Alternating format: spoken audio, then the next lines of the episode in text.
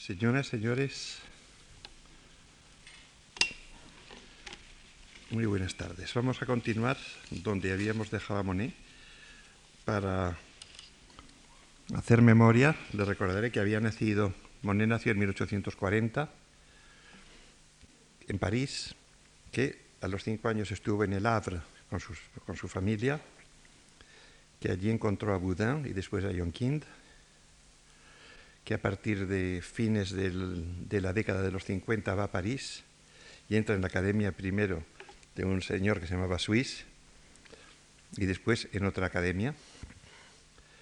Y, allí empieza a conocer ya al grupo que van a ser más tarde llamados impresionistas, que tiene una modelo con la cual pinta el almuerzo en la hierba para una especie de réplica del tema de Manet. Y eh, después Las mujeres en el jardín, en 1867, está unido sentimentalmente con ella, como se dice hoy púdicamente, y eh, pinta a la limón con Renoir la Grenouillère, que es un sitio al mismo tiempo deportivo y de mala nota. Durante la guerra franco-prusiana se marcha a Londres, después está en, en, Holanda en 1871 y después en el Havre, donde en una fecha que se discute entre 1872, que es la que aparece en el cuadro, y 1873, que es la que dicen los eruditos, pinta un cuadro que es Impresión Soleil Levant, impresión de salida del sol en el puerto del Havre, que va a dar origen, cuando se exponga en 1874 en París, a la palabra impresionismo. En 1876-77 empieza la serie de las estaciones de San Lázaro de París. Es decir, empieza, se plantea ya el tema como un tema plural, pudiéramos decir, en el cual trata de demostrar que la pintura no es una cosa que derive directamente de la arquitectura y que la propia arquitectura no es una cosa inmóvil, sino que depende de la luz, del día y de, la temperatura, de muchas cosas. En 1877, que por cierto es el año en que muere Courbet, es, decir, el año en que podemos ya dar por terminada el, gran momento del realismo. En 1877, Monet, que ha nacido en el 40, tiene por lo tanto 37 años. Era un hombre robusto, con barba bien puesta, negra, con un cierto aire deportivo, pese a que, como vimos, tuvo que dejar el servicio militar en África porque estaba malo del pecho, Después ya no sufrió de esto en absoluto, más bien tenía un aspecto vigoroso, un poco de gentleman farmer, bastante parecido a su amigo Rodin, en realidad. Son dos especies de, de Júpiter o de Neptunos con ojos claros y vivos que sabían muy, ver muy bien de momento. Dijo, hay una frase famosa de Cézanne que dice, Monet no es más que un ojo, pero qué ojo. En ese momento se ha casado con, con su antiguo amante, tiene un hijo, pero su mujer Camilla está delicada y esto lleva consigo bastantes gastos, por lo demás todavía vende poco, y le ayuda a Manet. La, posición, la postura de Manet en relación tanto con, con, Monet como con los demás es un poco comparable a la de Corot con sus compañeros de la generación anterior. Han sido los que les han ayudado y los que les han dado dinero siempre que lo han necesitado. Eh, Monet tuvo en ese aspecto dos amigos extraordinarios, por una parte Basilla, que murió en la guerra franco-prusiana, y después Manet, que le ayudó siempre que fue necesario, porque Manet, aparte de lo que pudiera vender o no, en realidad Manet era detestado por la buena sociedad parisiense porque lo consideraban un renegado manera de la clase de los magistrados, etc., así como Monet era hijo de un tendero y Renoir hijo de un cristalero, eh, Manet era un señor de una clase importante de París. Y eso hacía que no le perdonasen que pintase los temas que pintaba de normales o frívolos. Él lo decía una vez a un amigo suyo, eh, había pintado un cuadro en que se ve a una mujer haciendo la, la, colada y la crítica se metió mucho con él. Y decía Manet, hoy si hubiera pintado en lugar de la tía pelona esta haciendo la colada a la emperatriz Eugenia arreglando sus encajes, qué éxito hubiera tenido. Pues evidentemente es así. Manet en el fondo era un señor distinguido, extraordinariamente buen pintor, que sirve de eslabón entre el realismo y el impresionismo y que en los últimos tiempos pues es impresionismo es impresionista aunque nunca ha querido figurar en las exposiciones de grupo de los, de los impresionistas. Así pues, Manet ayuda a Monet en este momento de crisis y después tiene la suerte o la desgracia de conocer a un nuevo cliente, un señor de negocios que se llamaba Ernest Ochede y que tenía un palacete, lo que se llama en Francia un château, una casa de campo importante, donde pasan el invierno, el verano del 76 hasta fines del invierno del 77, los Monet, es decir, eh, Claude, Camille y el niño, en casa de este Ernest Ochede, decorando por lo demás los muros de su salón con una especie de paneles con cacerías y jardines, etc.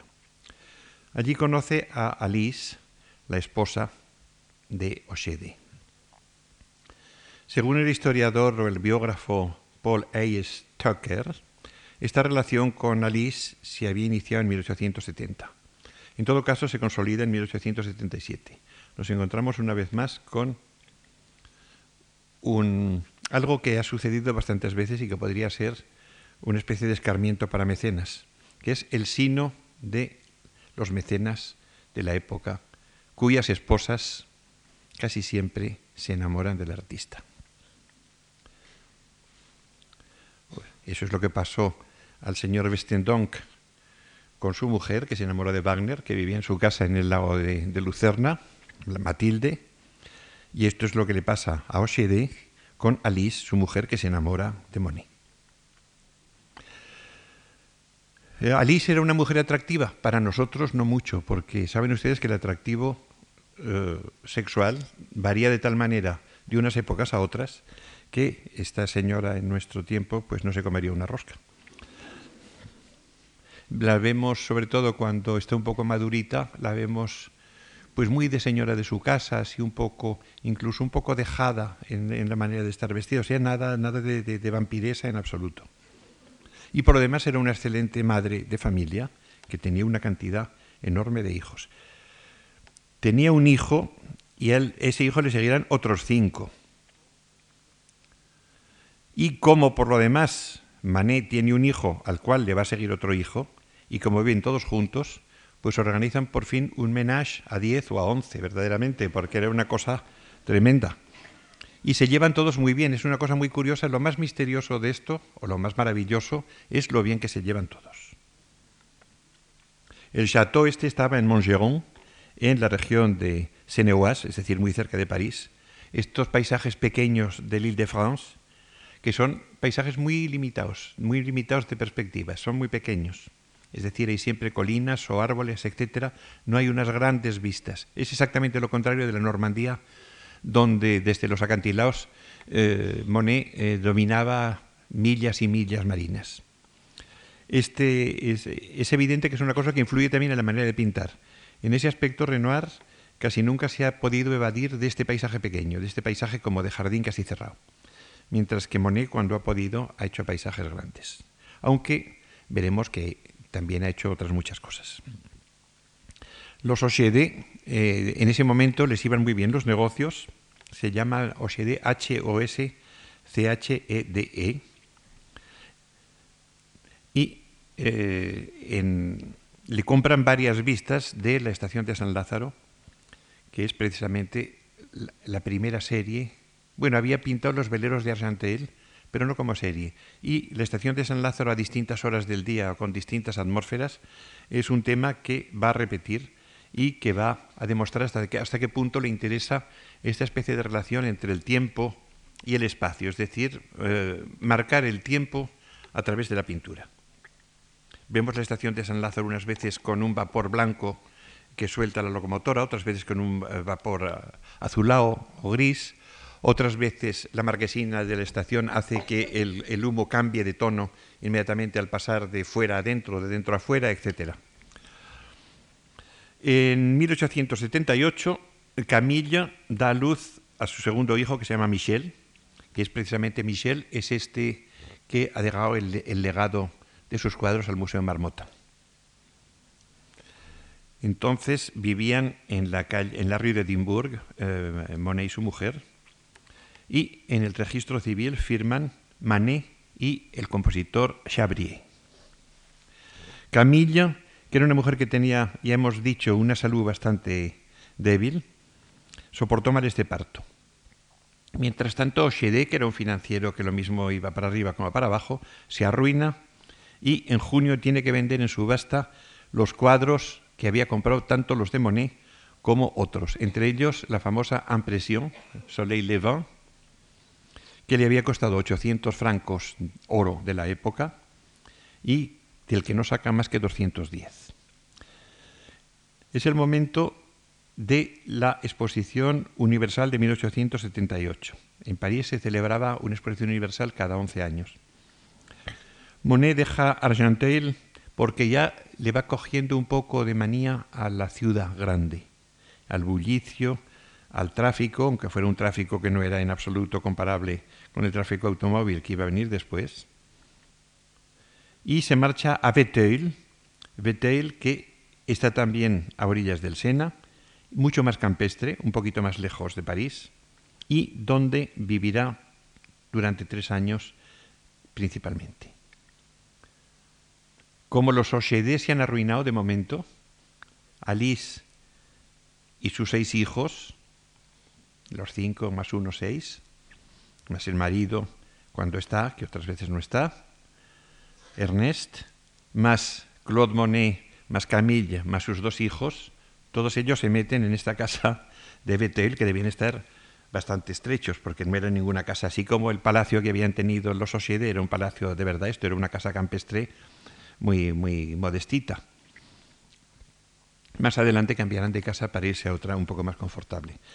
En Betel ya no había ni tren, ni chimeneas, ni estos parisienses domingueros que había pintado ah, anteriormente Manet en, eh, en, la, en Grenouillère es ya el campo. Pero como despedida de la civilización es cuando pinta esta serie de estaciones de San Lazare, que es la demostración de que el realismo se equivocaba y de que los objetos más sólidos dependen de las circunstancias de hora, de atmósfera, etc.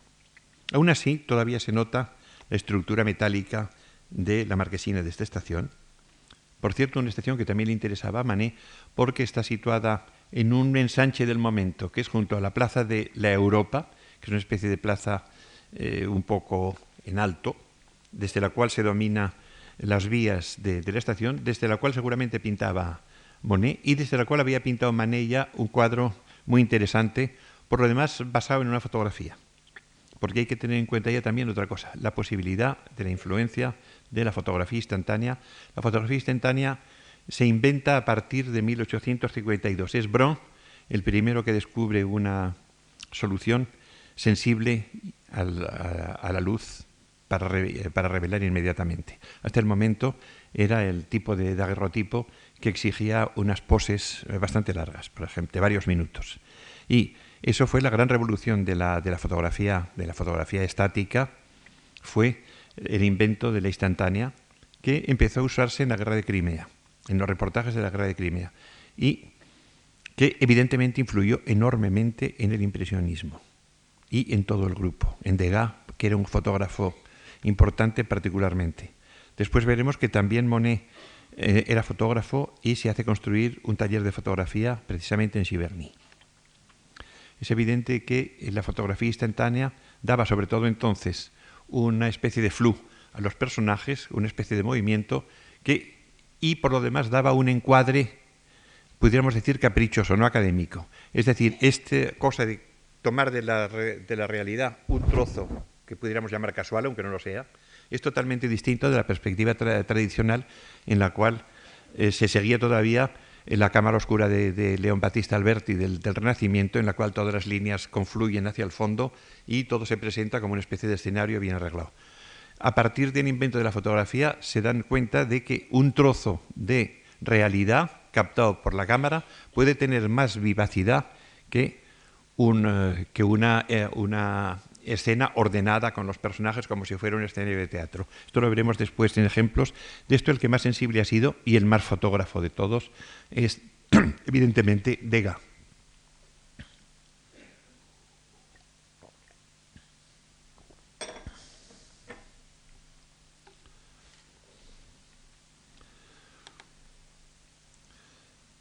Es evidente que cuando pinta la Gara Saint-Lazare, aparte de que ya la ha pintado Manet, tiene también en la memoria la influencia de Turner.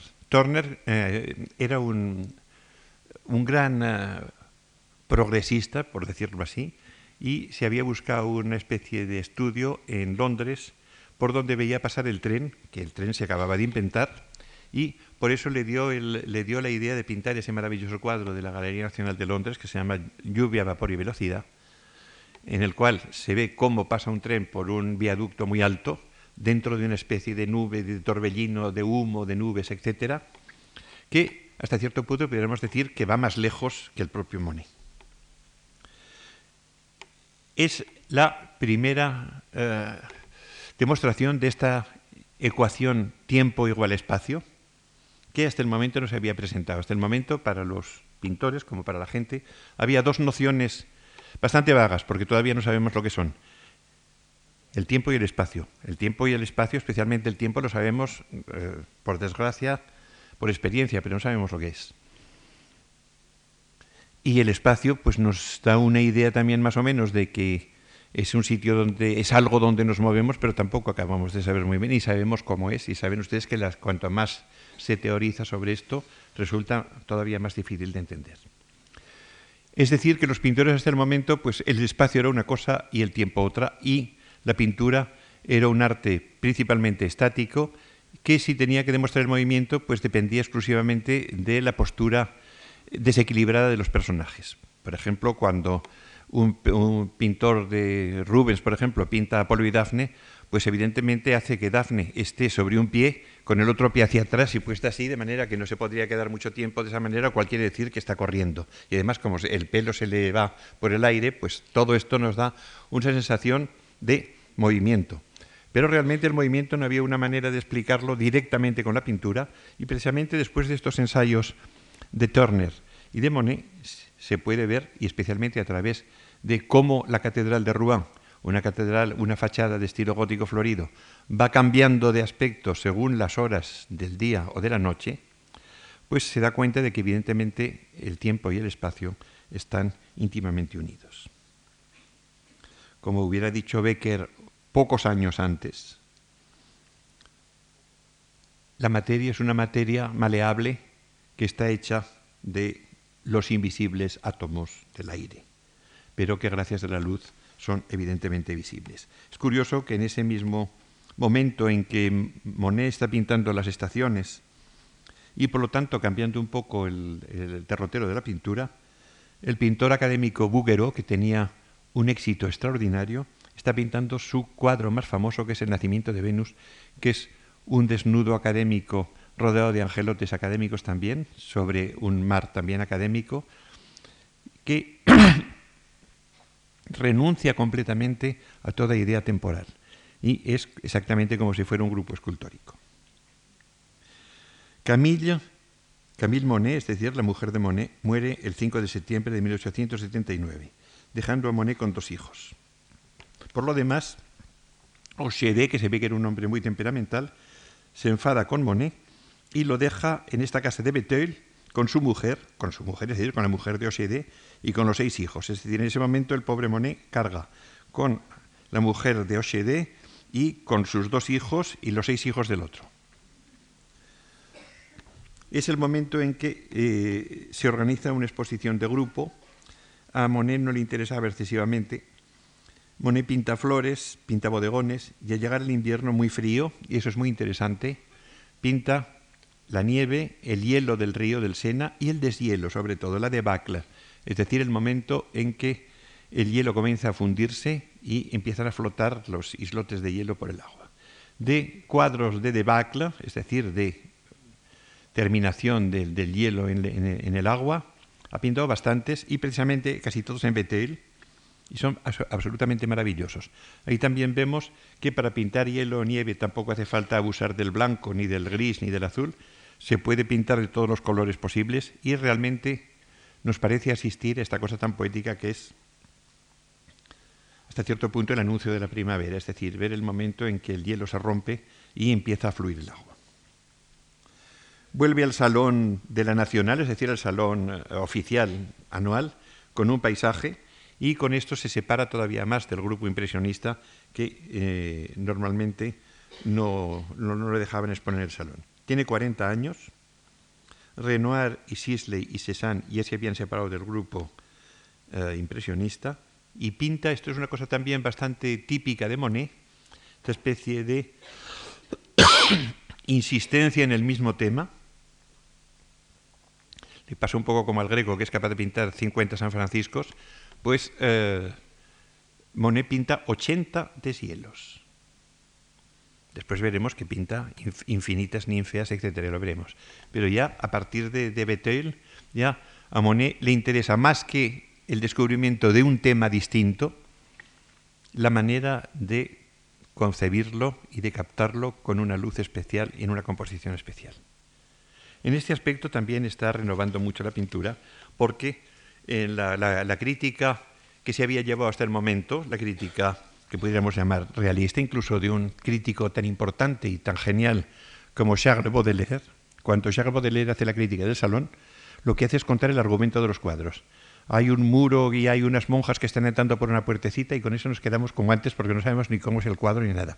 Con Monet verdaderamente pronto se termina, porque hay un, un río que, con hielo que se está deshelando. 80 veces, 80 veces el mismo tema, pero 80 veces distintos. Tiene 40 años y es el momento en que Rodin hace quizás su escultura más famosa, que es El Pensador el paralelo Monet-Renoir, eh, digo Monet-Rodin, eh, es una cosa permanente, no solo porque nacieron el mismo año, sino porque se parecían físicamente y porque incluso hicieron exposiciones juntos. La primera exposición individual que hace Monet se celebra precisamente cuando tiene 40 años, hasta el momento había expuesto cuadros sueltos, cuando lo dejaban, y expone 18 cuadros en eh, los salones de una revista que se llamaba La Vie Moderna, La Vida Moderna, que editaba un, eh, un librero y editor muy importante que se llamaba Charpentier, que era especialmente mecenas de Renoir. Todos ustedes conocen los retratos de Madame Charpentier, Madame Charpentier sola o Madame Charpentier con los niños, que son unos cuadros maravillosos. Es de este Charpentier, que era un señor muy poderoso en la prensa parisiense, es el que organizó en su, en su misma editorial esta primera exposición individual de Monet, con 18 cuadros y con un prefacio de un crítico muy importante que se llamaba Théodore Duret. Tuvo un gran éxito de crítica y de ventas, es la primera vez que eso sucede. Al año siguiente, en el menage este a 11 que, vive en Betel, eh, hay ciertas grietas, digamos, porque Ochede casi siempre está en París. Y Alice, su mujer, tiene que acompañar a París a los dos hijos mayores porque ya tienen que ir al colegio, etcétera, o al, o al liceo. Con lo cual tiene que dejar a los otros hijos con Monet y el pobre Monet se queda con los cuadros, los hijos, los suyos, los ajenos, etc. Así que, por fin, eh, Monet, Alice y los chicos dejan Betel para acercarse un poco a París y evitarse tantas idas y venidas. Se van a Poissy, en la orilla izquierda, en una, una casa de campo bastante mejor que se llama la Villa San Luis. Así que en este momento Monet, que se mueve bastante, reparte su actividad entre Poissy y Normandía. En Normandía, especialmente en, eh, todos estos pequeños pueblos, eh, en los cuales eh, Pourville, sobre todo, y Valencinville, que son estos pueblos sobre los acantilados de que la exposición que hubo de Monet en el MEAC aquí en Madrid hace cinco años había unos cuantos ejemplos excelentes. La casa de los carabineros en eh, Bransonville, por ejemplo, encima de la hierba y se veía después el, rompiente del, farallón con el mar abajo, hizo unos paisajes absolutamente maravillosos que nos hacen pensar, como tantas cosas en, en Monet, en la música, especialmente en la música de Claude Debussy. Es decir, yo confieso que cuando veía la exposición esta de Monet, que la fui a ver muchas veces, pues siempre que estaba viendo estos cuadros de Normandía me acordaba del, poema sinfónico La mer, el mar de, Claude Debussy, porque eh, Claude Debussy en ese aspecto es muy impresionista, aunque en otros casos sea mucho más simbolista. En, eh, en ese intermedio ha muerto suicidado Vincent Van Gogh y en 1890 muere también su hermano Theo. Monet vuelve con Durand Ruel a trabajar con su, con su marchante y descubre Giverny. Descubre Giverny, que es un lugar que está un poco lejos de, París, pero no le importa ya alejarse un poco de París, está a unos 80 kilómetros de París. Está eh, casi en la frontera, pudiéramos decir, entre l'Île de France y Normandía. Allí recibe la visita de Berthe Morisot y de Stéphane Mallarmé.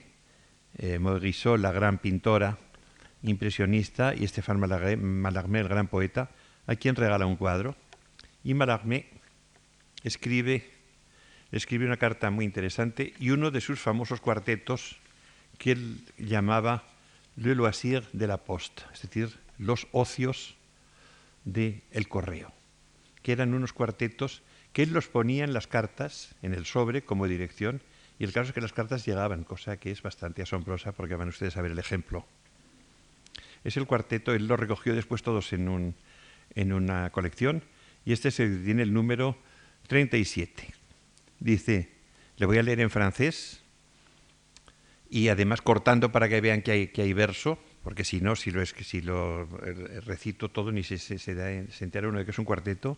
Monsieur Monet que l'hiver ni, l'été s'avisionne l'heure, habite empeñant Giverny, six auprès de Vernon dans l'heure.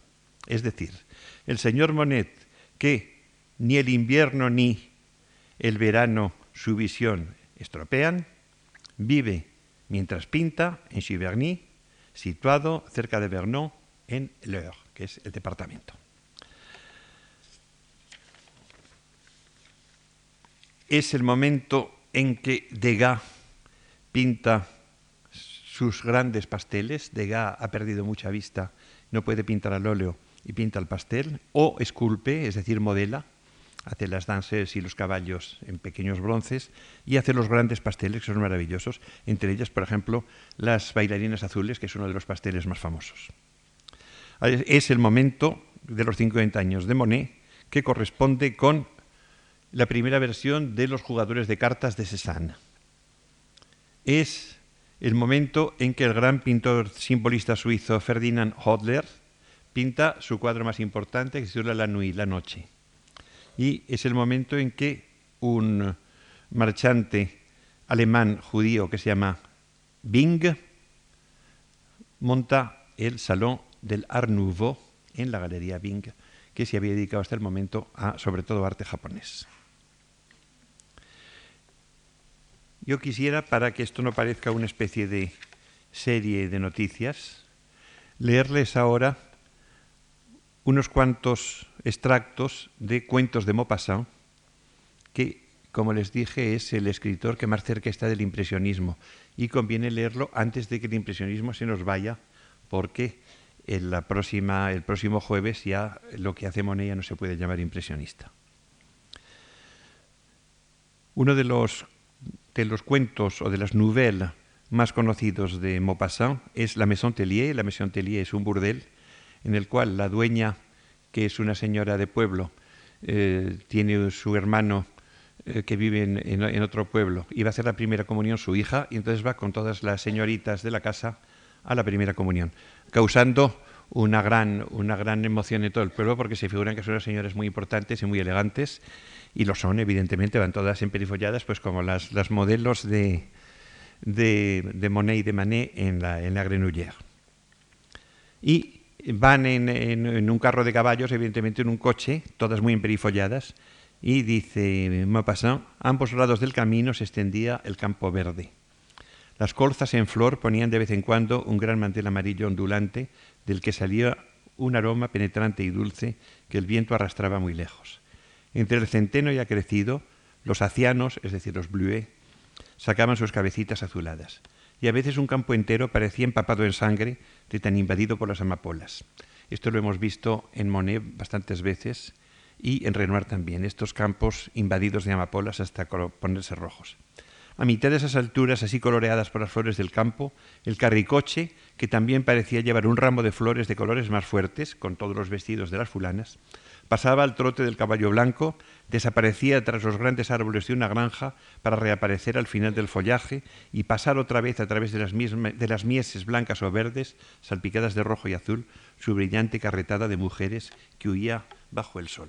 Ven ustedes que esta idea de movimiento y de color es exactamente la misma que en los cuadros impresionistas.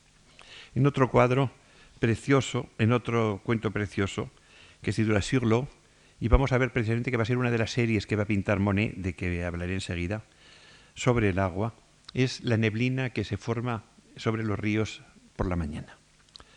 La neblina que dos horas antes flotaba sobre el agua del Sena se había ido retirando y acumulando en las orillas, dejando el río absolutamente limpio, había formado en cada orilla una, una colina ininterrumpida de seis o siete metros de alta que brillaba a la luna con el soberbio resplandor de la nieve, de tal modo que no se veía más que ese río estiriado de fuego entre las dos montañas blancas, y allá arriba sobre la cabeza, sobre mi cabeza, dice el narrador, lucía grande y llena una enorme luna brillante en medio de un cielo azuloso y lechoso. De la historia L'histoire d'une fille de ferme, historia de una sirvienta de granja, dice, el patio de la granja rodeado de árboles parecía dormido. La hierba alta, entre la que estallaban como luces las flores amarillas, era de un verde fuerte, un verde nuevecito de primavera.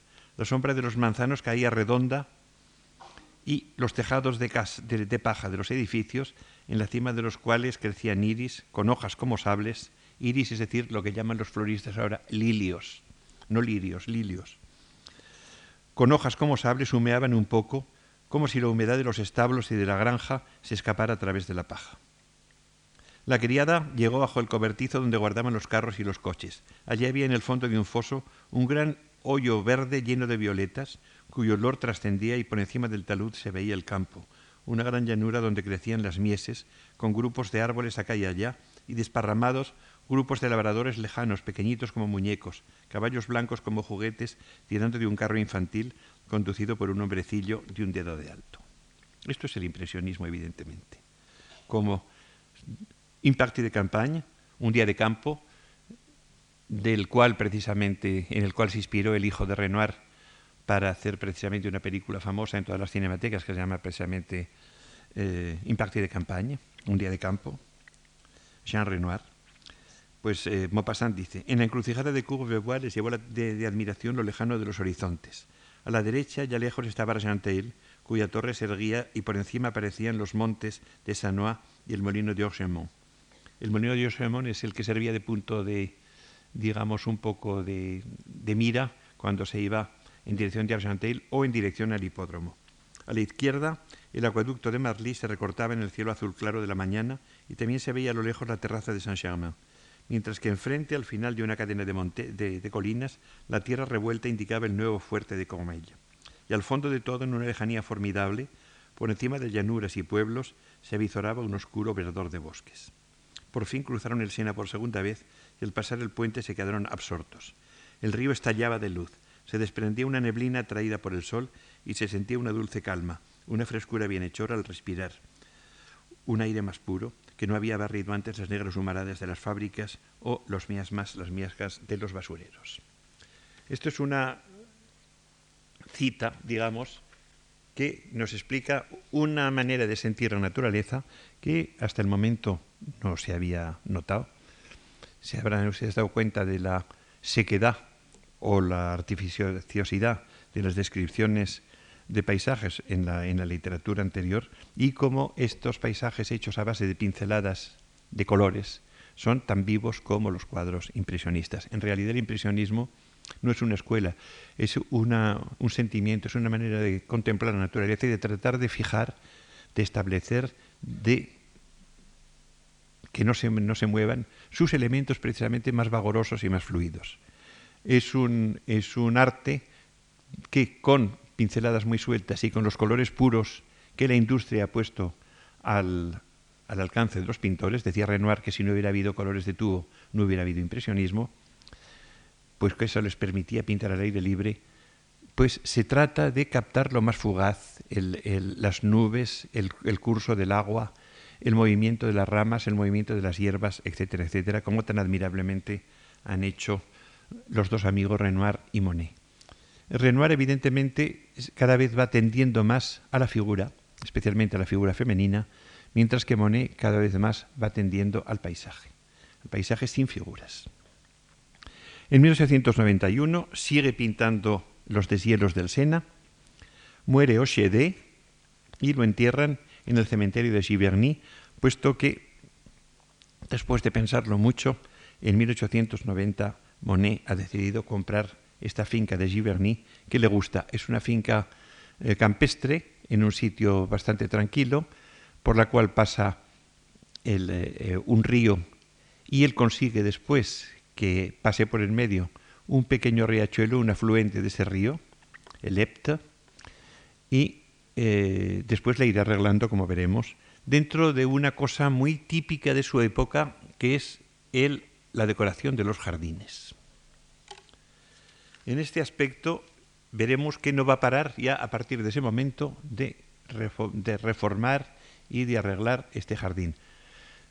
Con lo cual nos encontramos con una doble tendencia que parece paradójica en un impresionista como había sido Monet. Por una parte, la pintura de Monet que empieza a hacer en el campo la termina en el taller. En el taller ha terminado las catedrales de Rouen y en el taller va terminando muchas cosas, con lo cual la gran conquista que había sido del plenairismo, de salir a pintar afuera, decía uno de los amigos de los impresionistas, que se llamaba Rivière, decía el impresionista sale al campo, se sienta a la orilla del río y lo pinta. Pues bien, ahora ya con Monet ya no lo termina de pintar a la orilla del río, sino que lo termina de pintar en casa. Esto es una, una de, las, de las tendencias que pudiéramos decir paradójicas de la dirección de Monet. Y otra tendencia paradójica es precisamente esta insistencia en repetir los temas, en repetir, seriar los temas, en una cosa que pudiéramos decir que Monet en este aspecto ha sido eh, el antecesor de Picasso, porque Picasso saben ustedes hasta qué punto le ha gustado repetir los temas, incluso repetir los temas de tal manera que para pintar un cuadro, eh, Picasso en su época de madurez pintaba 50 cuadros uno cada día o dos a veces en el mismo día, después les ponía las fechas y en el fondo es como si en lugar de pintar como hacían los pintores tradicionales un paisaje, un tema y sobre ese tema al día siguiente insistir y seguir pintando y él lo que hacía es empezar con otro cuadro y empezar con otro cuadro y es como si se desdoblase en el tiempo la acción de pintar, de manera que por fin termina siendo más importante o tan importante el acto de pintar que la pintura misma. Esto puede llevar consigo una, eh, ¿cómo podría decir? Una disminución a veces de la calidad pictórica de las cosas, como se puede advertir, por ejemplo, en los últimos cuadros de esta exposición de, Monet. Pero precisamente es el, pago que se da por esta especie de transposición de el espacio en el tiempo. El amigo de Monet eh, Octave Mirbeau, Mirbeau, que era un novelista famoso, dice de Monet, pinta la vida el aire, el agua, los perfumes y las luces. Es el hombre que ha llevado más lejos la búsqueda de la expresión no sólo en el dominio de lo visible, sino también en el dominio de lo invisible. Cada una de sus telas marca no sólo un esfuerzo, sino también una conquista del arte sobre la naturaleza. Esto es lo que escribió eh, Mirbeau en la presentación del catálogo de la exposición Monet-Rodin, de los dos, en la galería de Georges Petit de París en 1889. Y termina diciendo, Il a incarné l'art dans sa propre chair. Ha encarnado el arte en su propia carne. Y Arsène Alexandre, que es otro de los grandes críticos de la época, cuenta lo siguiente. Pizarro y Monet, en una visita a la Galería Nacional de Londres, esto fue en el año 70, es decir, cuando la invasión de París por, o de el cerco de París por los prusianos, que Pizarro y Monet se marcharon a Londres, se quedaron vivamente impresionados por los cuadros de Turner, este hechicero, pintor, a la vez visionario y natural, buscando alternativamente lo irreal en lo real y lo real en lo irreal no podía dejar de citarles para ponerse a buscar coloridos más vibrantes que las armonías delicadamente matizadas en grises de Cogó y de Boudin, y que las ricas pero pesadas trituraciones de pasta de Courbe. No fue una invitación, sino simplemente un enderezamiento de camino, decisivo de todos modos. Turner pudo ser para ellos lo que había sido Constable para Rousseau, Huet, Cabas, Dauvigny, es decir, para los pintores de Barbizon, y en cierto modo hasta también para Corot. Todos habían sido estimulados, pero no encadenados por los dos admirables pintores ingleses, por Turner y por Constable. Y decía más tarde Pizarro al pintor inglés Dowhurst, Monet y yo estábamos entusiasmados con los paisajes de Londres. Monet pintaba en los parques, trabajábamos en natural y más tarde Monet pintaba en Londres unos soberbios estudios de niebla. Íbamos también a los museos. Las acuarelas y los cuadros de Turner y Constable, así como los lienzos del Cromwell viejo, han tenido sin duda una influencia en nosotros. Admirando evidentemente a Gainsborough, a Lawrence y a Reynolds, estábamos sorprendidos sobre todo por los paisajistas que estaban más cerca de nuestras búsquedas en el campo del aire libre, de la luz y de los efectos fugaces. Pero resulta que este pintor inglés, el Dewhurst, escribió más tarde un libro insistiendo en la influencia de la pintura inglesa en los impresionistas, y esto le molestó mucho a Pizarro, el verlo escrito con letras de molde, que en una carta a su hijo Lucien Pizarro niega esta gran influencia que sin embargo había confesado él mismo anteriormente. De hecho, como les digo, Monet y mucho menos Pizarro nos, no, nos parecen tan modernos o quizá menos modernos a veces que el propio Turner. Saben ustedes que los últimos cuadros de Turner se encontraban a la muerte de Turner enrollados en una especie de galpón que tenía flotante en el Támesis, cerca de, de Richmond y de Kew Garden, y eh, no los había enseñado a nadie porque allí no veía nadie nada, no veía la gente más que manchas. En este aspecto realmente el heroísmo de, Turner fue extraordinario y fue un ejemplo enorme. Y lo que sucedió es que en el, en el viaje de 1870 eh, lo que vieron más de Turner fue los paisajes con argumento. Es decir, por ejemplo, eh, Eru y Leandro, por ejemplo, que nos, es un paisaje en el cual hay eh, Ero que está mirando a ver si llega su amante Leandro pasando el esponto y ve que se ahoga, o bien eh, Cleopatra y Marco Antonio, o bien eh, Julieta y su niñera. Siempre había un tema que, y eso, esa cosa, digamos, historicista, a Monet le molestaba mucho. Pero cuando volvió por segunda vez en 1890 y vio los paisajes que pudiéramos llamar abstractos, para entendernos, de Turner, realmente le interesaron extraordinariamente. Después de empezar de sus series que hemos visto de, cielos y de, estaciones, empieza una serie de almiares, es decir, de pajeras, hechas también a distintas horas y atmósferas en los alrededores de Giverny. Es curioso que pinta a la vez varias telas in situ porque decía que no podía pintar la misma tela más de media hora porque al cabo de media hora había cambiado completamente todo. Había cambiado la luz, el color y todo y no podía seguir pintando. Con lo cual tenía el sistema de llevarse varios caballetes y cuando veía que había que, que no podía seguir en uno, pues empezaba otro con la luz siguiente, etc. Y después, insisto en ello, después los terminará en casa. Así pinta la serie de los peupliers, que suelen traducirse por álamos, pero no son álamos, son chopos.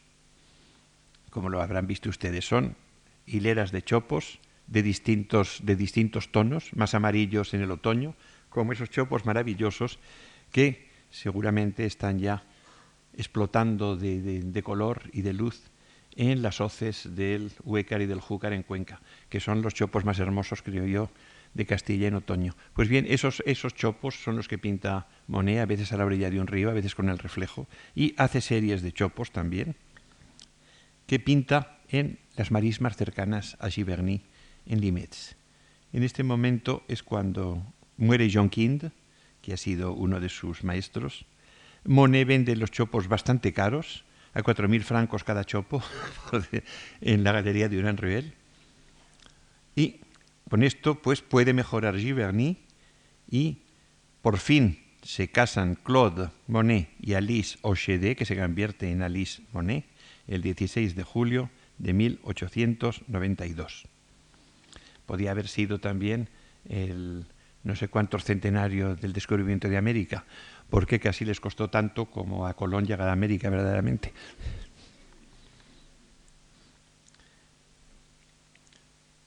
Eh, lo que he aprendido Monet en, del Japón ha sido mucho, sin haber estado en el Japón nunca, sobre todo a través de, eh, las, de los grabados, de las silografías que compró en eh, Ámsterdam cuando estuvo en Holanda en varias ocasiones y que podía comprar también en París, porque ya sabemos, por ejemplo, que eh, Van Gogh en París había comprado obras de Hiroshige y de Okusai en este marchante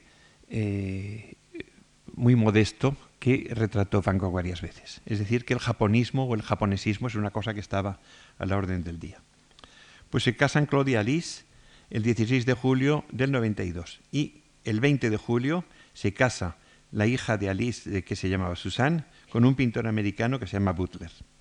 Los testigos del matrimonio de Monet y Alice Osiedé serán Callebot, que era un gran coleccionista de pintura impresionista, que legó su pintura al Estado francés y que el Estado francés la rechazó, y Renoir tuvo que hacer una cantidad de esfuerzos y convencerlos para que admitiesen, si no todos, por lo menos unos cuantos cuadros en el Louvre, por fin accedieron, porque no tuvieron más remedio, los pusieron en el último piso donde no los veía nadie.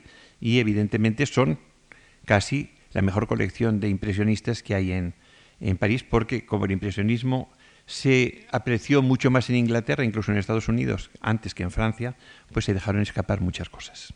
Y afortunadamente Callebot eh, hizo que el Louvre tenga una buena colección de impresionistas.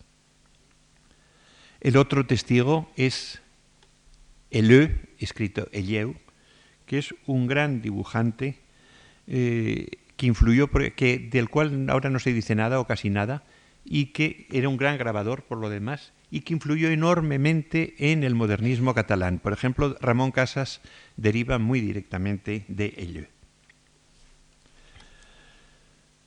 Eh, sigue con sus catedrales y ya digo que estas catedrales las retoca en el estudio, es decir, vuelve en el taller. En, eh, eh, en, Rouen, en Rouen vive un hermano, un hermano de Monet y él va a ver a su hermano y pinta otra catedral y después la termina en casa, etc. Y al mismo tiempo aprovecha para visitar el jardín botánico de Rouen, donde vendían semillas y plantas porque él toda su obsesión ahora es arreglar Giverny. El jardín de Giverny lo agranda, hace excavar un hoyo para poner un estanque, que es el estanque japonés, y en ese estanque pone un puente japonés y después hay todavía, siempre se habla del puente japonés, pero no había solo uno, había dos, había una pasarela y un puente japonés. En este aspecto, yo querría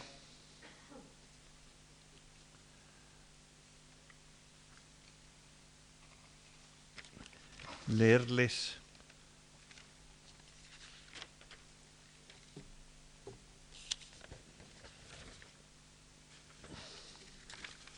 un párrafo de Flaubert, de el último libro que dejó incompleto, que se llama Bouvard et Pécuchet, que son dos amigos, eh, novela comenzada en 1874 y dejada sin terminar, y en la cual habla de la afición a los jardines, que les entra a estos dos señores que se han retirado y se van al campo. Y leen la arquitectura de los jardines de Boitard, que es un libro que seguramente Monet conocía.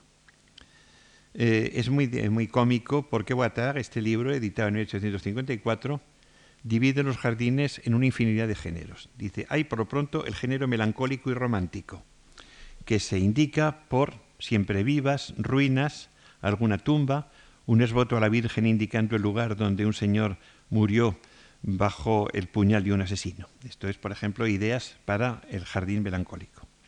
Se compone el género terrible con rocas suspendidas, árboles eh, destrozados, cabañas incendiados. El género exótico plantando cactus del Perú para que nazcan recuerdos, inspirar recuerdos a los viajeros y a los colonos. El género serio debe ofrecer, como era el jardín de Hermenonville, un templo a la filosofía. Hay también el género fantástico, cuyo más bello ejemplo se encontraba no hace mucho en un jardín de Württemberg, donde había sucesivamente un jabalí, un ermitaño, varios sepulcros y una barca que se separaba por sí misma de la orilla para conduciros a un tocador donde había una serie de surtidores que eh, se, os inundaban cuando os sentabais en el sofá. Y después dice, y evidentemente hay el género eh, que llama, ¿dónde está esto? El género exótico. Hay un género que es el género en que habla del estanque, del estanque japonés, con, Veremos después unas ilustraciones del libro de Guattard y veremos que, el, puente japonés no lo inventó Monet, sino que lo ofrece ya Guattard en su Arquitectura de los Jardines en 1854. El género soñador le llama Guattard, con un lago. El lago, pues el lago, desde la Martin el lago era un sitio pues para, lanzar suspiros. Un lago no es una cosa en general terrible como el mar, sino que es una cosa más bien melancólica y estaba muy bonito el tener un lago en casa y es lo que tiene Monet. Dice, ante este horizonte de maravillas, Bouvard y Pécuchet tuvieron una especie de deslumbramiento y pusieron una tumba etrusca que parecía una caseta de perro, una especie de puente de rialto sobre un estanque cuyas orillas habían cubierto de mejillones incrustados, una cabaña rústica con vidrios de colores, un techo de hojolata con picos retorcidos que representaba una pagoda china, una roca gigantesca hecha de trozos de granito que habían unido con cemento y que parecía una patata muy grande.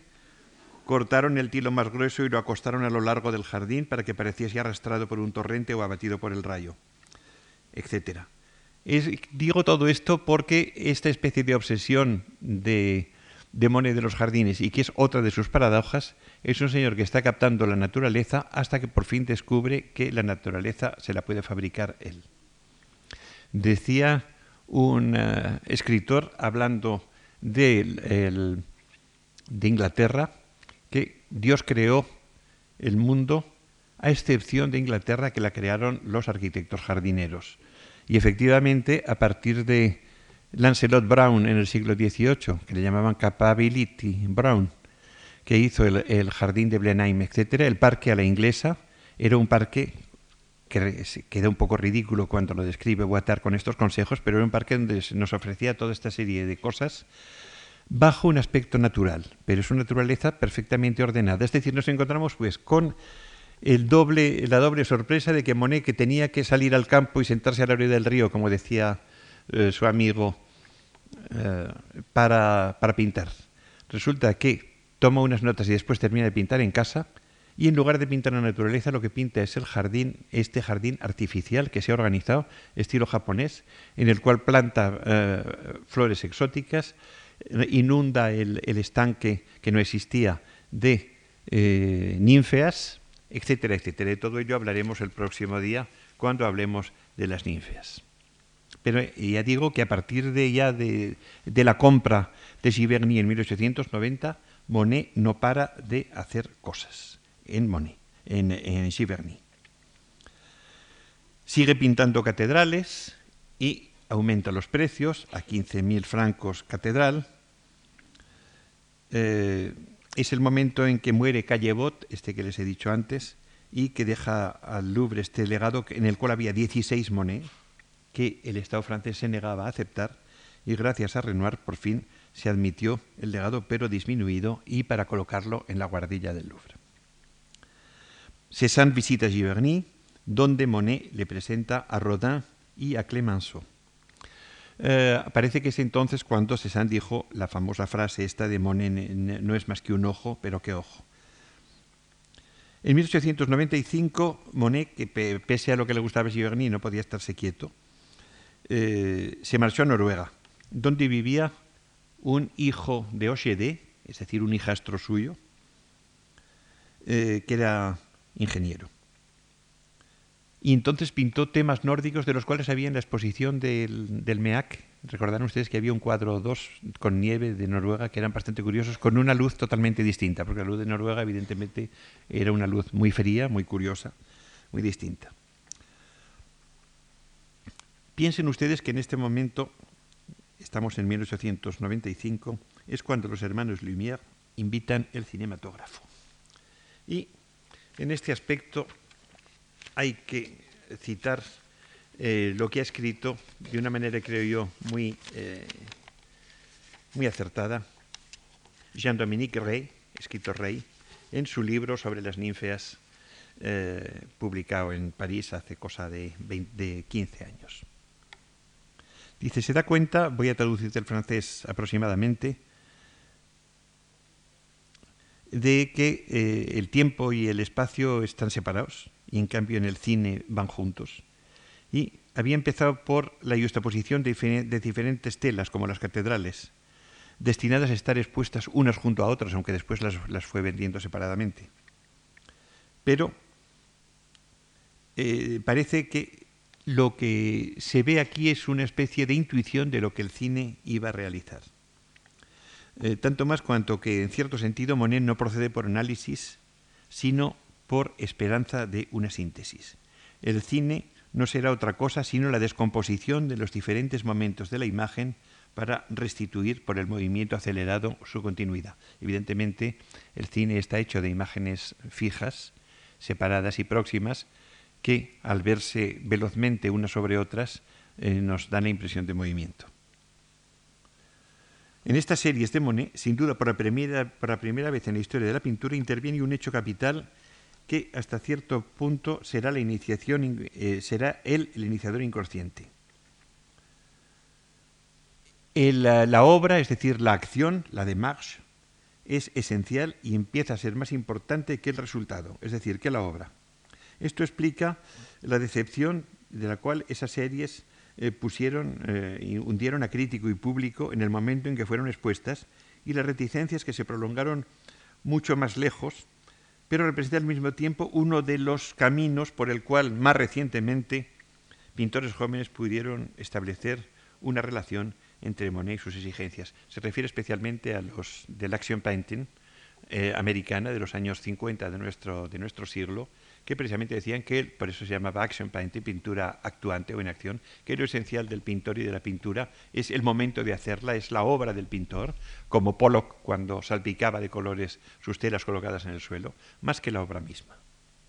Esta nueva actitud que se opera evidentemente en detrimento de la calidad artística, que deja de ser fundamental, reviste una gran importancia en el plano de la sensibilidad y de la vida y ha sido destinada a ser universal o por lo menos a extenderse tanto en el arte como en la literatura e incluso en las matemáticas.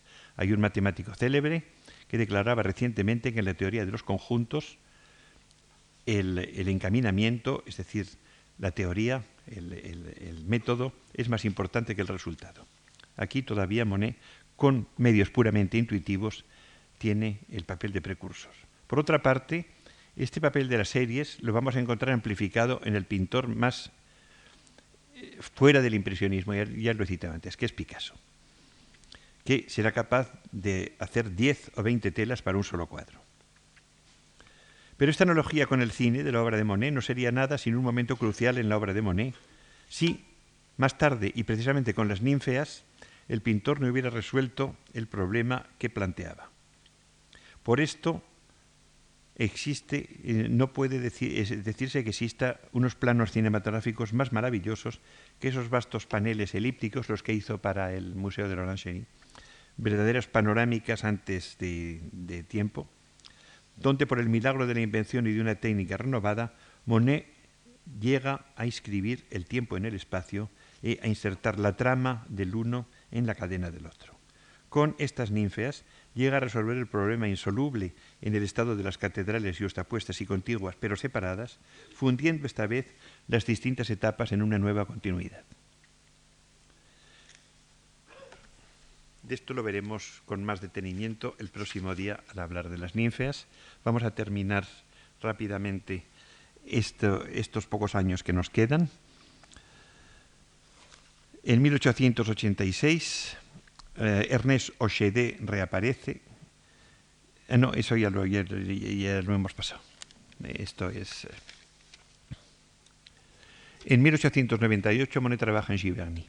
Expone en la galería de Georges Petit 18 mañanas brumosas del Sena, 24 acantilados atlánticos, 8 noruegas, 6 catedrales y 4 paneles decorativos con crisantemos. Piensen ustedes que el crisantemo es otra flor de moda. El Art Nouveau, con el cual las relaciones de Monet son evidentes, el modernismo, ha influido enormemente en la adopción del japonismo para la decoración de interiores y el propio eh, novelista famoso en la época, Pierre Loti, escribe eh, una, su más famosa novela, Madame Chrysanthème, la señora Crisantemo, eh, la troisième jeunesse de Madame Prune y la tercera juventud de Madame Endrina, es decir, temas japoneses. Y recuerden ustedes que el joven eh, Bonnard, a quien por cierto eh, Monet aprecia mucho, le llamaban el japonizante, el navi japonés. En 1899 muere Sisley a fines de enero y unos días más tarde muere la hija de eh, Alice Auger, de Susanne, que su padrastro la quería mucho. Muere también Boudin en París a los 74 años. Este año de 1899, el último año del siglo, se dedica exclusivamente Monet al puente y a las ninfeas. Ya digo que es una estética modernista y una reducción del espacio visual.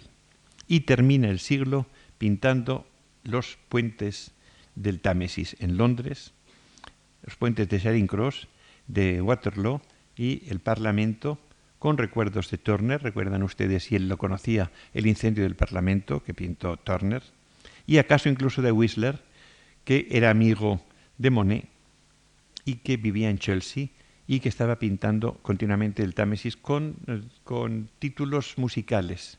Que dice, por ejemplo, eh, impresión El puente de Battersea, eh, Sinfonía en plata y azul, Es decir, casi siempre Whistler, el pintor americano muy refinado, no era impresionista, pero se había acercado al impresionismo, empleaba también temas, eh, nombres musicales para sus cuadros y está muy cerca en realidad de eh, Monet en este momento. Monet tiene 59 años y está en plena forma para empezar el siglo XX. El cambio de técnica en las series, pues sí, Argentel, pintado del natural, desde la barca, con pinceladas en forma de comas. En Etretat, pincelada larga, expresiva para expresar tanto el movimiento de la hierba, del viento y del viento en el mar. Pintado del natural también. A partir de la compra o de la instalación en Giverny, almiares, chopos y catedrales pintados en el taller, muchas veces con una pasta muy espesa, como sucede, suele suceder en las catedrales, que se ve que no están hechas al aire libre, sino terminadas en el taller, con acumulando materia.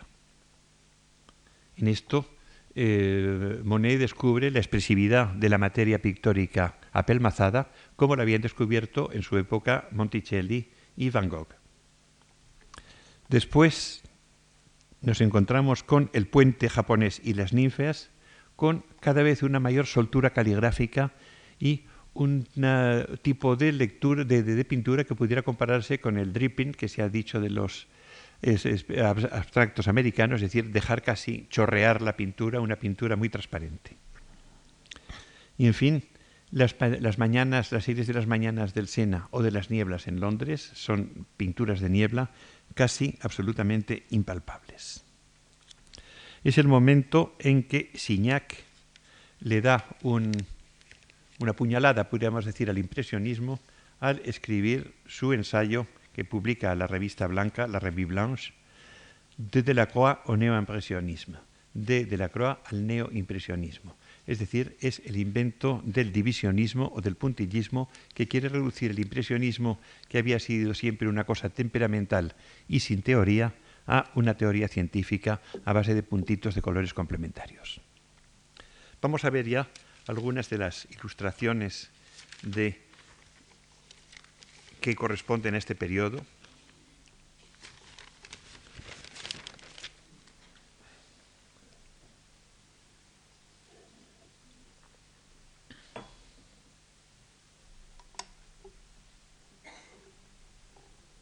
Ya puede proyectar. He querido traer en primer término un cuadro de Manet, que es el cuadro precisamente de la Place de Roma, en el cual se ve a una hermana mayor o una mamá con su niña que están mirando la estación de San Lázaro desde la, eh, desde la verja que domina la estación, desde la parte alta de esta plaza de la, de la Europa, que queda, como digo, muy en alto. Este cuadro Está basado en una fotografía que yo he visto en la Galería Durand Rivel de París. Es decir, que hay la posibilidad de captar ya una composición asimétrica como esta y de un aspecto natural partiendo de una imagen fotográfica. Siguiente. Aquí tenemos una de las muchas estaciones de San Lázaro que pintó Monet. En este caso ven ustedes que lo que dominan son las humaredas de, de azules y las blancas porque están fuera de la marquesina y responden además al vapor del pito de la locomotora y toda esta y la, arquitectura está en, forma de ángulo de la marquesina de la, de la que todavía queda pues una, una referencia realista por decirlo así y eh, de aspecto progresista moderno de creencia en lo bueno del progreso de nuestra época que todavía siente Monet antes de, de, hartarse ya de esto, que como digo fue su despedida de París y marcharse cada vez más lejos de París hacia el campo. Otra. Hacia el campo en que el mismo año pinta este curiosísimo cuadro, muy japonizante, como pueden ustedes ver, con estos pavos eh, paseándose por la hierba, exactamente igual o muy parecido a un biombo o un, un abanico japonés. Precioso por lo demás. Son cuadros, además, en este momento ya Monet se aficiona a los grandes formatos. Hasta el momento había pintado formatos medianos y estos cuadros van siendo cada vez más grandes. Otro. Aquí tenemos una catedral de Rouen, vista a primera hora de la mañana, en la cual se ve la cantidad enorme de pasta, de materia, y el trabajo enorme de taller que hay ahí, de acumulando materia, acumulando densidad de pintura lo que se explica porque este cuadro no está pintado al aire libre delante de la, en la plaza de la catedral de, Rouen, sino que ha tomado un boceto allí y lo ha terminado en casa. Es decir, que vuelve al taller. Es una cosa muy curiosa que en este momento Cézanne vuelve al taller, Monet vuelve al taller, Signac y Seurat vuelven al taller, es decir, parece que ya se ha terminado esta especie de entusiasmo por la pintura al aire libre directamente hecha del natural. Siguiente. Este es el día 14 de julio en la calle Montorgueil de París. Se ve al fondo las torres de Notre Dame y es un cuadro todavía muy impresionista, muy alegre, con el, tema tricolor de la bandera francesa y toda esta muchedumbre que deambula por el centro de la, de la calle. Es uno de los últimos cuadros referentes a París que pinta Monet. Siguiente. Aquí tenemos una catedral de Rouen. Si se pudiera apagar este foco, se vería mejor porque, aparte de que a mí me deslumbra, pues se pierde nitidez. Yo no sé, este foco que me ilumina a mí, yo puedo pasarme sin él porque no voy, no voy a bailar el lago de los cisnes, o sea que...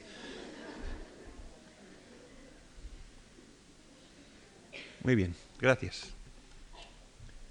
Ahí tienen la, Catedral de Rouen al mediodía, casi desleída en luz completamente, o sea, casi sin, sin color, con una luz muy fuerte y con mucha materia. Una vez más, insisto, estos cuadros están terminados, estas series interminables de catedrales están terminadas en casa. Siguiente. Otro. Vamos a ver unos cuantos de la serie de los deshielos, de, Bacla. Esto está pintado en Veteuil, se, descubre el campanario de la iglesia de Veteuil y las empalizadas de los huertos que hay junto al Sena y la orilla del Sena llena de nieve y la nieve y el hielo flotando en el agua, en el momento en que empieza el deshielo. Cuadro de una extraordinaria finura de color que ni siquiera mejora Sisley, que es el mejor pintor de, nieve del grupo impresionista. Siguiente. Ahí tienen un cuadro que casi nos anuncia las ninfeas. Es curioso porque es casi el sistema de las ninfeas. Es decir, es un entramado vertical horizontal, los árboles con sus reflejos dan unas líneas verticales y lo que flota, en este caso es hielo, en el caso de Giverny serán flores, nos da el aspecto horizontal. Es decir, aquí el espacio está hecho pues, por una especie de cañamazo de verticales y horizontales. Una especie de, de pese a su aspecto libre, es un espacio ortogonal completamente. Otro. Otros son muy bonitos todos ellos. Aquí ven ustedes que la vertical está especialmente marcada por los árboles, sobre todo por ese chopo seco que hay en, eh, primer término. Y aquí se han acumulado los bloques de hielo, porque se ve que ha habido una helada y después viene el deshielo otra vez y forman esta especie de eh, aspecto un poco antártico. Siguiente. Esto es Beteil ya en primavera. O que tenemos aquí vemos todo este correr, esta maravillosa manera de representar el agua, el agua corriente, y este movimiento que parece que estamos oliendo las, las flores y las hierbas de esta orilla tan frescas, tan fragantes, y los chopos verde oscuro de primavera en la otra orilla reflejando en el río y dando también estas verticales que componen el cuadro con las horizontales. Siguiente. Aquí tenemos un cuadro de nieve un cuadro de nieve eh, también muy fino, con unas dominantes azules, puesto que la nieve en este caso recoge reflejos del, cielo. Siguiente. Estos son los cuadros, algunos de los que pinta en Normandía, en Varanchonville, en Deauville, en Trouville, que son verdaderamente soberbios. Esto es las mujeres de los pescadores esperando el regreso de la pesca, eh, empiezan a venir las barcas con este movimiento de las olas y de la espuma y los grandes acantilados que son tan típicos del paisaje de Normandía en este trayecto cerca de Dieppe. Siguiente. En este caso es un paisaje de allí cerca, de Belle, Belle Île, la bella isla, con el mar picado. El mar picado está picado muy frecuentemente. Esto es un mar muy semejante al que tenemos en España en el Cantábrico y vean ustedes con qué, con qué movimiento y con qué transparencia al mismo tiempo consigue Monet este, este agua que parece que vemos a través de ella con esta cosa un poco glauca del agua en movimiento que contrasta con el blanco de las espumas y las siluetas de las rocas. Siguiente. En este caso pinta uno de sus escasos retratos que no son retratos. Este es un pescador de Belil, que le apetece pintar y este está, está datado como está fechado en Belle Isle, lo pone arriba, Belle Isle, y eh, firmado por Claude Monet. Es uno de sus escasos personajes de la época de madurez. Siguiente. Hace un viaje a, Fordiguera, al, al, Mediterráneo, está en Antibes, está en Fordiguera, y la luz del Mediterráneo le interesa también mucho y pinta unos paisajes de una extraordinaria luminosidad que no tiene nada que ver con la luminosidad que acabamos de ver del Atlántico. Esto es la luminosidad del Mediterráneo. Siguiente. Hace otro viaje a Holanda y vuelve al tema de los campos de flores que todos o muchos de nosotros hemos visto alguna vez, estos que parecen alfombras de distintos colores, y el tema ineludible del molino de viento y el tema ineludible en Holanda, que es el cielo, puesto que en, Holanda el cielo es, es casi lo único que hay. porque lo demás es todo plano. Siguiente. He querido traer a colación este retrato que nos recuerda a, a, Emile Zola, al, famoso eh, literato, novelista y hombre político que eh, ha escrito un libro sobre Manet, que precisamente es el libro que tiene en la mano, y en el cual ha puesto Manet eh, unas cuantas de las cosas que le influyen. Por ejemplo, un biombo japonés y una estampa japonesa detrás, y la Olimpia, que ha sido el gran fracaso de Manet, con una estampa de Goya de los, de los eh, borrachos de Velázquez. La ven ustedes asomar por allí detrás. Es decir, es una especie de eh, alusión a todas las influencias que Manet en este momento tiene y al mismo tiempo un acto de agradecimiento a Zola eh, que después se iría ah, envenenando un poco porque Zola en este momento escribe una novela que se titula La obra, L'œuvre, que es la historia de un pintor fracasado que se llama Claude Lantier, en el, cual se ve retratado el Cézanne, eh, lo cual a Cézanne, que era una persona muy afectuosa y que tenía una gran admiración por, por Zola, que había sido compañero suyo de instituto, pues la verdad es que se ofende mucho al ver que este Claude Lantier no, no consigue pintar nada a derechas, como decía la gente que le pasaba a Cézanne. Pero al mismo tiempo también se ofende Monet porque se inspira en los amores, en la como he dicho, en la relación sentimental de Monet con Alice Ochede para otro episodio de la novela. Es decir, que Sola fue cogiendo episodios de uno y otro y los enfadó a todos. Siguiente. He querido traer un Monet de los, de un Manet de los últimos pintados, porque Manet tuvo después una enfermedad en una pierna, de la cual murió, por lo demás, que es eh, porque la tuvieron que amputar y fue una serie de toda una tragedia y eh, de los últimos cuadros pintados al óleo de Manet, que es el bar del Folie Bergère, porque después tuvo que pintar al pastel porque tenía que pintar sentado o reclinado. Es un cuadro espléndido con este juego de espejo detrás y la joven camarera delante con un admirable bodegón de mandarinas, de botellas, de copa y de flores. Siguiente. Pero ven ustedes que no es nada impresionista. Aquí sí. Aquí la, influencia de Monet sobre Manet es evidente. Aquí nos encontramos con un, recorte de la naturaleza completamente casual, es el, agua, un pedazo de agua, con un pedazo de barca, con un remero de estos que enseñaba los bíceps y su compañera que eh, está sentada eh, llevando el timón probablemente con esta mano que le desaparece aquí. Es un cuadro muy bonito y precisamente que nos da también un aspecto muy monetiano del movimiento este del agua hasta el infinito. Siguiente. Pero al mismo tiempo está Gauguin, que eh, está iniciando otro tipo de pintura. Esto es la visión después del sermón, que pinta en Bretaña y que es el comienzo de un arte simbolista que no tiene que ver absolutamente nada con el impresionismo con el que había empezado a pintar Gauguin. Siguiente, es decir, que hay muchas tendencias simultáneas. Esta es la tendencia Cézanne, este es eh, un cliente de Cézanne, y este cuadro no tiene nada de impresionista tampoco, está hecho por planos coloreados, tanto el fondo como la figura. Se llamaba Choquet, este señor, y fue un modesto funcionario público del ministerio que compró obras de Cézanne y de sus amigos.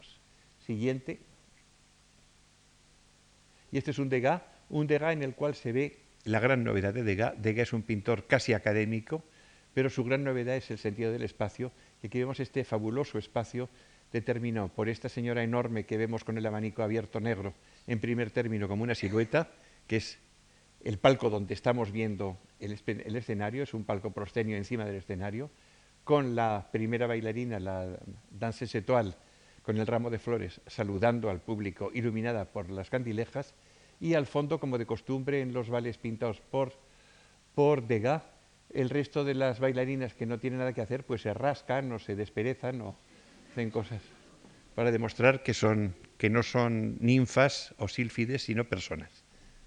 Siguiente. Y esto es Seurat. Con esto ya termina el impresionismo y empieza el puntillismo o divisionismo. Es, un, ya un, arte totalmente mental, aunque basado en, en el natural, pero completamente rehecho y mental, que nos va a llevar rápidamente hacia el cubismo. Todo esto pasa al mismo tiempo. Siguiente. Y en Noruega está esto que ven ustedes, Edvard Munch, que es el expresionismo, es el cuadro del grito, que es un cuadro terrible. Y es un cuadro que está en lo opuesto, es decir, nos encontramos con una enorme cantidad de soluciones divergentes y diversas en los mismos años. Siguiente. Este es un florero de Monet que cuando no tenía otra cosa que hacer, pues pintaba flores, le gustaban mucho las flores, y o las pintaba cortadas o si no las plantaba. Y saben ustedes que al final tuvo la manía de que estuvieran siempre frescas, tenía unos jardineros que cambiaban continuamente las flores para que no estuvieran mustias. De todas formas, hay que reconocer que no hay nada más triste que una rosaleda en general, porque las, rosaledas siempre están mustias, no sé qué, les pasa a las pobres, y eh, si han visto ustedes cómo está pintada la rosaleda de, arriba, se habrán dado cuenta que no hay ni una sola rosa mustia, todo está... Siguiente, estos son girasoles. Y estos son varias, ilustraciones del libro de Guattard sobre la composición en el paisaje de 1854 que tanto influyó en, los personajes cómicos de Flaubert, en Bouvard y Pécuchet, y que tanto influyó también en todos los que arreglaban jardines. Entonces, es un tipo de jardín variado. Siguiente. Estos son los invernaderos que se recomiendan para las plantas eh, sensibles, tropicales, y Monet se hizo fabricar para poder pintar dentro cuando llovía o cuando hacía mal tiempo. Siguiente. Estos son casitas eh, de campo falsas, también para adornar los jardines o para que viviera el jardinero. Siguiente. Y aquí tienen ya empiezan las pagodas y los puentes, que era una cosa muy necesaria en un jardín. Siguiente, y van ustedes a ver los puentes de, Monet. El puente aquel de arriba de la derecha es casi exactamente el puente de los dos puentes que hizo, el puente y la pasarela, los puentes de tipo japonés de Monet. Vean ustedes que eh, los puentes pintorescos, que dice, el más pintoresco es este, que tenían que pasar con una especie de navecilla tirando de una cuerda, que este debía ser el, jardín más emocionante. Sí, siguiente. Aquí tenemos el puente japonés de Monet, en uno de sus numerosísimas versiones, con las ninfeas o nenúfares abajo y las hierbas flotando y los sauces cayendo. Siguiente. Y esta preciosa visión del el estanque de Giverny con estas señoras pescando, no sé lo que pescarían, eh, pero el cuadro verdaderamente es exquisito y al mismo tiempo también, como ven ustedes, muy japonés. Muy japonés. Con esto yo creo que nos despedimos por hoy de Monet y nos veremos, si Dios quiere, pasado mañana.